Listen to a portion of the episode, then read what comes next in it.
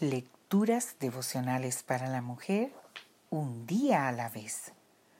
Cortesía del Departamento de Comunicaciones de la Iglesia Adventista de Gascue en la República Dominicana.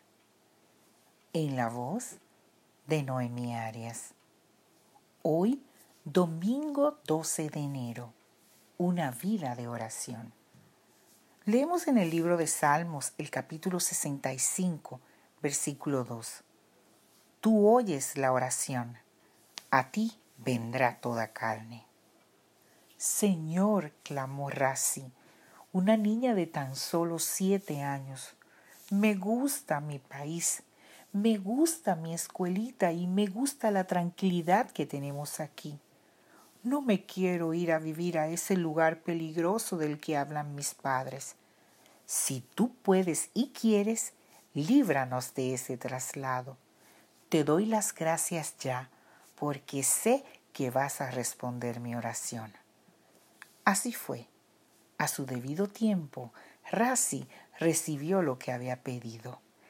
El padre escuchó la sincera oración de la pequeña y decidió intervenir a su favor. No hay oración sincera que nuestro Padre Celestial pase por alto.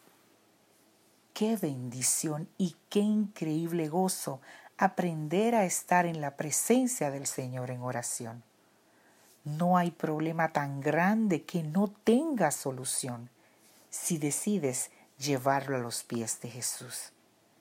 ¿Qué necesitas en este día que el poder de la oración pueda hacer por ti? ¿Te urge que Dios te haga justicia porque estás siendo injustamente tratada y no sabes cómo resolver esa situación? Dios oirá en los cielos, en el lugar de su morada, tu oración y tu súplica y te hará justicia. ¿Necesitas salud porque un dolor o una enfermedad te aqueja?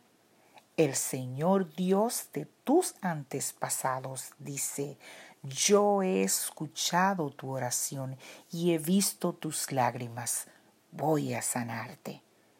¿Te sientes desvalida como si a nadie le importaras? Las escrituras te aseguran, habrá considerado la oración de los desvalidos y no habrá desechado el ruego de ellos. ¿Te sientes desfallecer como si ya no te quedaran fuerzas para seguir adelante o tal vez ni siquiera tienes fuerza para orar? El profeta Jonás dice, al sentir que la vida se me iba, me acordé de ti, Señor. Mi oración llegó a ti en tu santo templo. Orar es la clave para todas las situaciones de la vida, para sobrellevarlas, para hallar la respuesta divina y no la humana, para recibir las fuerzas que solo Dios puede darte, para salir de casa todas las mañanas confiando en el poder divino. Si estás afligida, ora. Si necesitas que Dios te dé sabiduría y entendimiento, ora. Si necesitas el perdón de Dios en esta mañana, confiésale sin reservas tu pecado y tu maldad, y el Señor te perdonará. Vive una vida de oración. Este es el hábito más decisivo que puede adquirir en la vida. Dale la importancia que la oración merece. Que Dios hoy te bendiga, mujer.